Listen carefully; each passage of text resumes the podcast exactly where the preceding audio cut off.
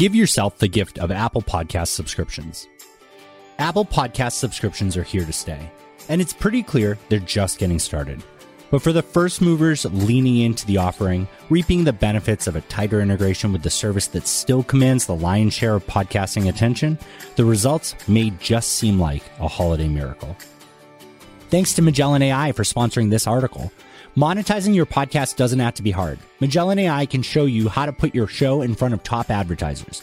Go to magellan.ai for more details. Last week, I had a Facebook memory from seven years ago that simply read Serial. The comments range from what's that to oh my god, right? And everything in between.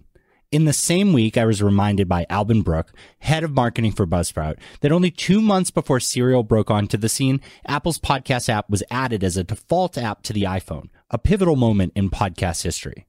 This bit of nostalgia has a point, and it's that if you can be along for the ride when Apple does something new, there are a lot of upsides only available to you for a certain period of time.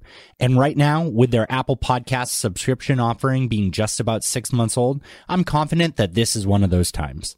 So before you clock out for the holiday break, I urge you to set up a subscription offering in Apple Podcasts because I don't think for a second that the next six months will provide you the same advantages that are currently available to you today. Apples to podcasts.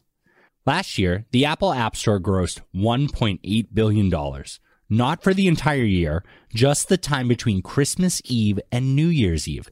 That's an absolutely wild amount of money for a seven day period, but it makes complete sense when you think about how often Apple devices are received as gifts for the holidays, or how many people receive Apple App Store gift cards, or those of us looking for new apps to plan out our New Year's resolutions, or even just from people being bored while visiting family. Now, the App Store is a completely different beast than Apple Podcasts, especially considering it hasn't even been a year since Apple allowed creators to start charging for podcasts. It also didn't help that they decided to use the word subscribe for the paid option and the word follow for the free option. But just like when the App Store first launched, paid subscriptions via Apple Podcasts is currently the only way Apple generates revenue from podcasting. And that's a big deal. I absolutely can provide you a laundry list of complaints about the Apple Podcasts app and how they chose to handle subscriptions.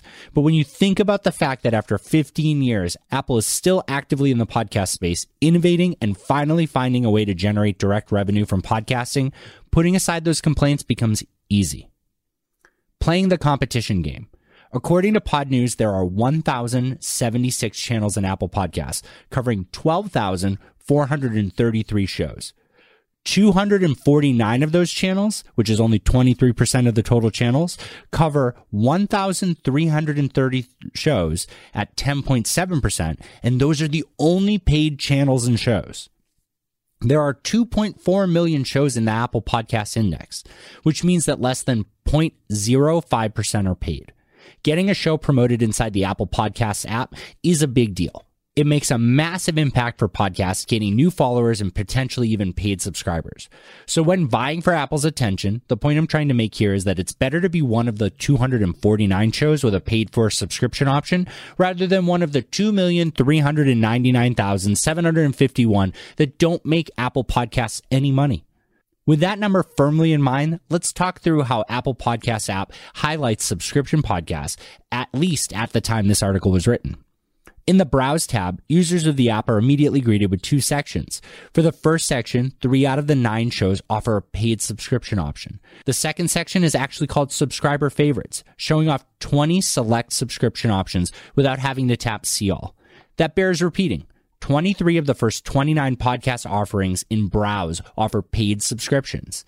After that, there are two more entire sections dedicated to specific subscription channels, Luminary and BBC Podcast Premium, and two additional opportunities to just browse shows with subscriptions. New to podcasts and podcast quick links both highlight the Explore subscription section.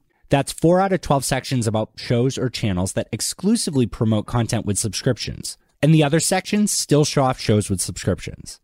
And want to hear something absolutely wild? In the En Espanol category, at the bottom of Browse under podcast quick links, there's six sections and 57 total podcasts, and not a single one in that section offers a subscription. All of this is to highlight exactly why I think you need to have a paid subscription on Apple Podcasts right now. Because every new channel and show that sets up a subscription reduces your show's chance to attract promotional attention from Apple. And if you're going to pitch Apple on featuring your show, fully buying into the features that generate both you and Apple revenue is a compelling proposition. On Saturday, while writing this article, I noticed that Apple had posted 11 new podcast focused jobs on PodJobs. So if finally releasing a revenue generating opportunity wasn't enough to convince you that Apple was putting more attention on podcasting, hopefully listing at least 11 podcast focused jobs will do the trick. As Apple continues to work on the issues impacting both listeners and podcasters, the subscription offering will become even more fleshed out and more compelling for publishers. That one of 249 competition pool will soon skyrocket. Not to millions anytime soon, but enough that your podcast won't stand out just for being an early adopter. My expectation is that Apple will soon start working on improving their in-app search experience for podcasts. And it's not a stretch to assume that search will also highlight shows with paid for subscriptions too. Mark Steadman wrote a piece detailing just how poorly every podcast app indexes the content we provided in the RSS feeds. And the reason I'm bullish on this being a priority for Apple is not only that YouTube will soon be nipping at their heels, but that Apple generated nearly 5 billion from ads with Apple App Store search in 2021, with estimates expecting it to quadruple by 2024. One of the ways Apple will improve search capabilities of Apple Podcasts will be with search ads. Like it or not, paid and organic search results complement each other. Attribution from an ad to a follower subscribe in the same app is a very compelling alternative for Apple to point publishers towards when they submit to be featured. And with two revenue streams, one from their cut of paid subscriptions and the other from paid search ads, it's clear that Apple has a substantial and incremental revenue opportunity to explore. So before you clock out for the holidays, absolutely consider configuring the ugh, ad-free option in Apple Podcasts before you pitch Apple to feature you over the holidays. At worst, you lost a bit of time uploading each episode twice. At best, you get to share some of the launch window and holiday spotlight because the next time that spotlight comes around this easily, it'll have a price tag on it. And when you get back from the holidays, it's probably time to set up a subscription feed that you own directly. Hello, Sounds Profitable. Arielle Nissenblatt here with Rels Rex, and I'm currently on a road trip, so you might hear dogs in the background, ocean, cars, all the things. I have recently been obsessed with history podcasts, and the one that has consistently been a favorite is This Day in Esoteric Political History. The name describes exactly what you should expect, but you'll also get smart banter between learned history scholars and friends. I recommend starting with the Why Lincoln Grew a Beard in 1860 episode. It's the perfect example of esoteric history. You can find This Day in Esoteric Political History wherever you listen to podcasts, and I hope you enjoy. Happy Thanksgiving! Special thanks to Ian Powell for engineering this episode. And thank you for following this premium feed of Sounds Profitable provided by Supercast.